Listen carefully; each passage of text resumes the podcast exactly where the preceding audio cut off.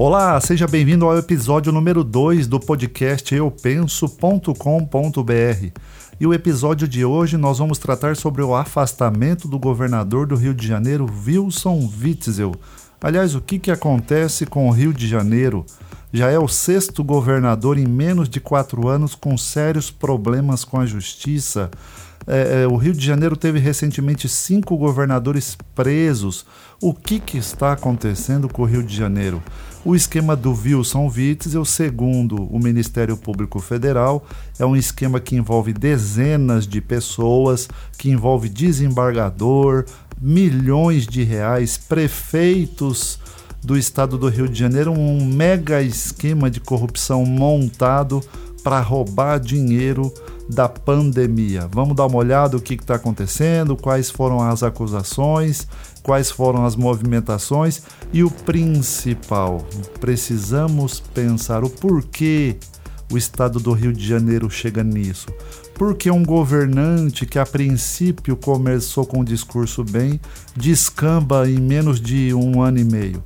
Vamos dar uma olhada? Vem pensar com a gente eupenso.com.br A verdade liberta.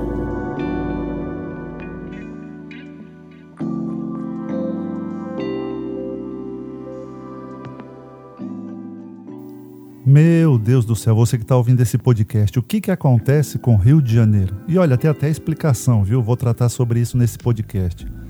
Mas olha a sequência de governantes do Rio de Janeiro.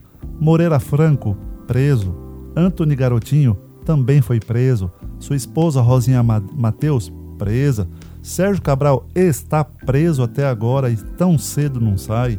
Luiz Fernando Pezão, preso, mesmo doente, foi preso por corrupção e agora Witzel está afastado cautelarmente por uma decisão do Superior Tribunal de Justiça. O que, que acontece com Rio de Janeiro?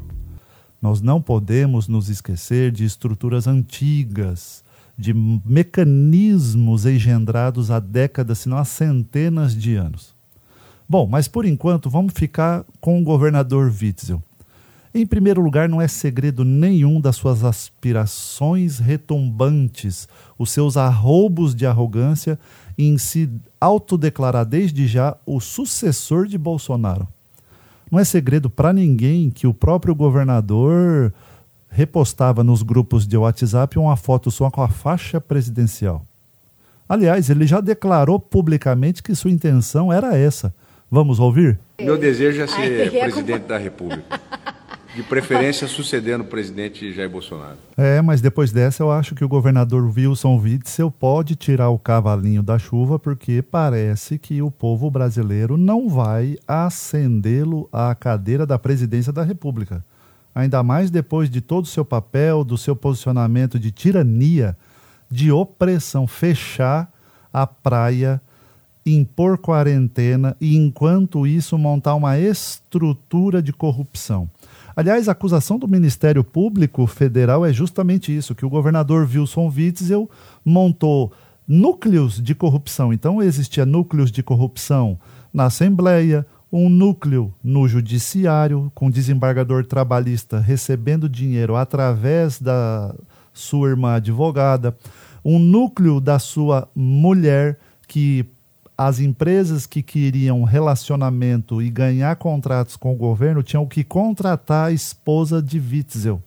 Então o governador montou uma estrutura gigantesca com diversos núcleos, núcleos e a partir daí começou a se enriquecer e enquanto isso impunha o terror na população carioca e em todo o estado do Rio de Janeiro. Inclusive existe uma delação que não é só o governador Witzel não. Outros prefeitos, como de Caxias, tinham acordos com eles de mais de 100 milhões de reais. Então, notem que é uma estrutura gigantesca, é uma estrutura com dezenas de pessoas e que nós estamos apenas puxando neste momento o fio da meada. Mas muita gente pergunta, Fernando, pelo amor de Deus, o que, que acontece com o Rio de Janeiro? Não tem muito segredo para te falar a verdade.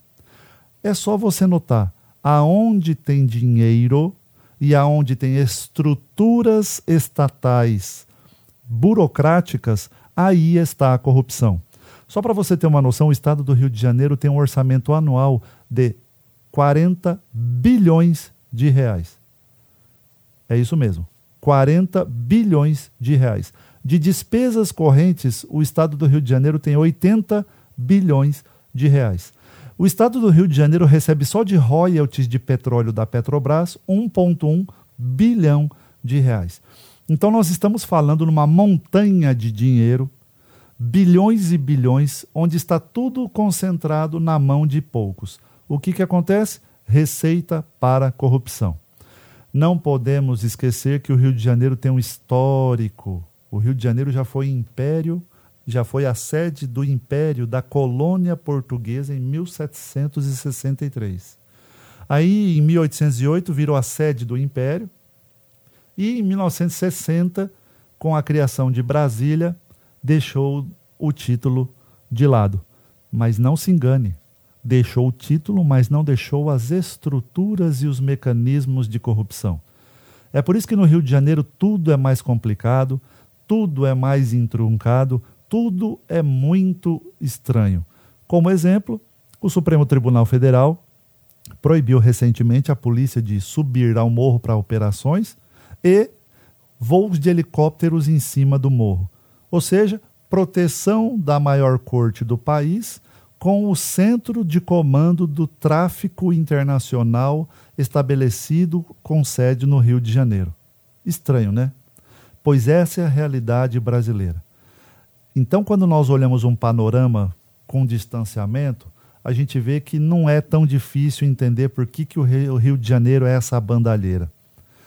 Nós temos um, problemas de moral, nós temos problemas legais, nós temos problemas espirituais e nós temos problemas de caráter.